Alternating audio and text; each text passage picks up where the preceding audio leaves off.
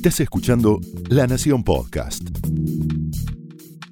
A continuación, el análisis económico de José del Río en Mesa Chica. La Argentina está entre los peores de la clase. Vos te preguntás cómo manejamos la pandemia y tenés dos maneras. Una es simplificarla al relato de determinados funcionarios que eligen decirte que por tal o cual cosa la batalla está entre, entre provincia y ciudad. La otra es mirar los números.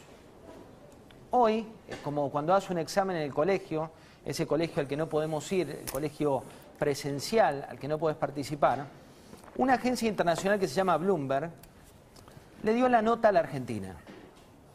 ¿Qué hizo Bloomberg? Miró un total de 53 países 53 países con las economías más disímiles, 53 países con las estrategias más distintas.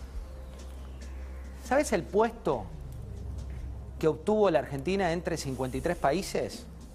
En lo que ellos llaman la resiliencia frente al COVID, quedó 51 de 53.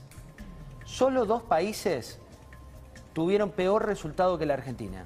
Y fíjate qué analizan, que también te puede servir esto para ver el todo cuando hablamos de pandemia. ¿Por qué estamos 51 de 53? ¿Por qué integramos el país de los peores en materia de desempeño o resiliencia frente a la pandemia? Porque el manejo, manejo de la pandemia se ve con una integralidad. Los países que manejan bien la pandemia, primero piensan en vos y dicen, mira, Estamos, como bien dice el gobierno nacional, como dice el gobierno provincial, como dice el gobierno de la ciudad, estamos ante un fenómeno exógeno, un fenómeno que nadie esperaba, que es el COVID. Un COVID que ya empezamos a conocer allá lejos y hace tiempo. Y a partir de ahí lo que juzga este estudio es cuánto te alteraron a vos económica y socialmente. En el mundo no se habla de la antinomia, salud o economía. En el mundo se habla del complemento entre salud, educación y economía. La integralidad de esos factores hacen al manejo de la pandemia. Lo otro que miran es las tasas de mortalidad. Lamentablemente en las tasas de mortalidad tampoco estamos entre los primeros de la clase. El cuarto de los factores tiene que ver con algo que Carlos Pañi te viene contando sistemáticamente todos los lunes en su Odisea Argentina, y es las pruebas de acceso a las vacunas, pero sobre todo, ¿qué mira un país al momento de comprar vacunas? ¿Qué tiene que mirar un país al momento de comprar vacunas? El efecto de esa vacuna, la disponibilidad de esa vacuna, la cantidad de personas que pueden vacunar con esa inversión, que es la que hace el Estado. Vale la pena recordarte que el Estado sos vos, el Estado soy yo, el Estado son los impuestos que pagás y los funcionarios son quienes sirven a quienes habitamos esta República Argentina. Y son esas vacunas las que tienen que dar el impacto para que la mayor cantidad de población esté vacunada a esta altura de los hechos. ¿Tenés los números de la vacunación en la Argentina?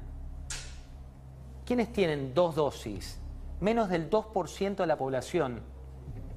Y hay países donde eso pasó hace un año. También mira este boletín la libertad de circulación como una variable integral. Si la restricción es la única solución que tiene un país ante la pandemia, lo que te va a generar es que esté peor tu situación económica, tu situación psíquica, tu situación social, tu tasa de mortalidad, tu acceso a las vacunas y tu libertad de circulación. Y te tiro algunas preguntas. Algunas preguntas que tienen que ver con tres variables de lo que viene. Porque el viernes, como te decían hoy durante toda la programación de la Nación Más, el viernes es el día D, pero mañana y el jueves empieza a ser cuando empezamos a conocer los anuncios.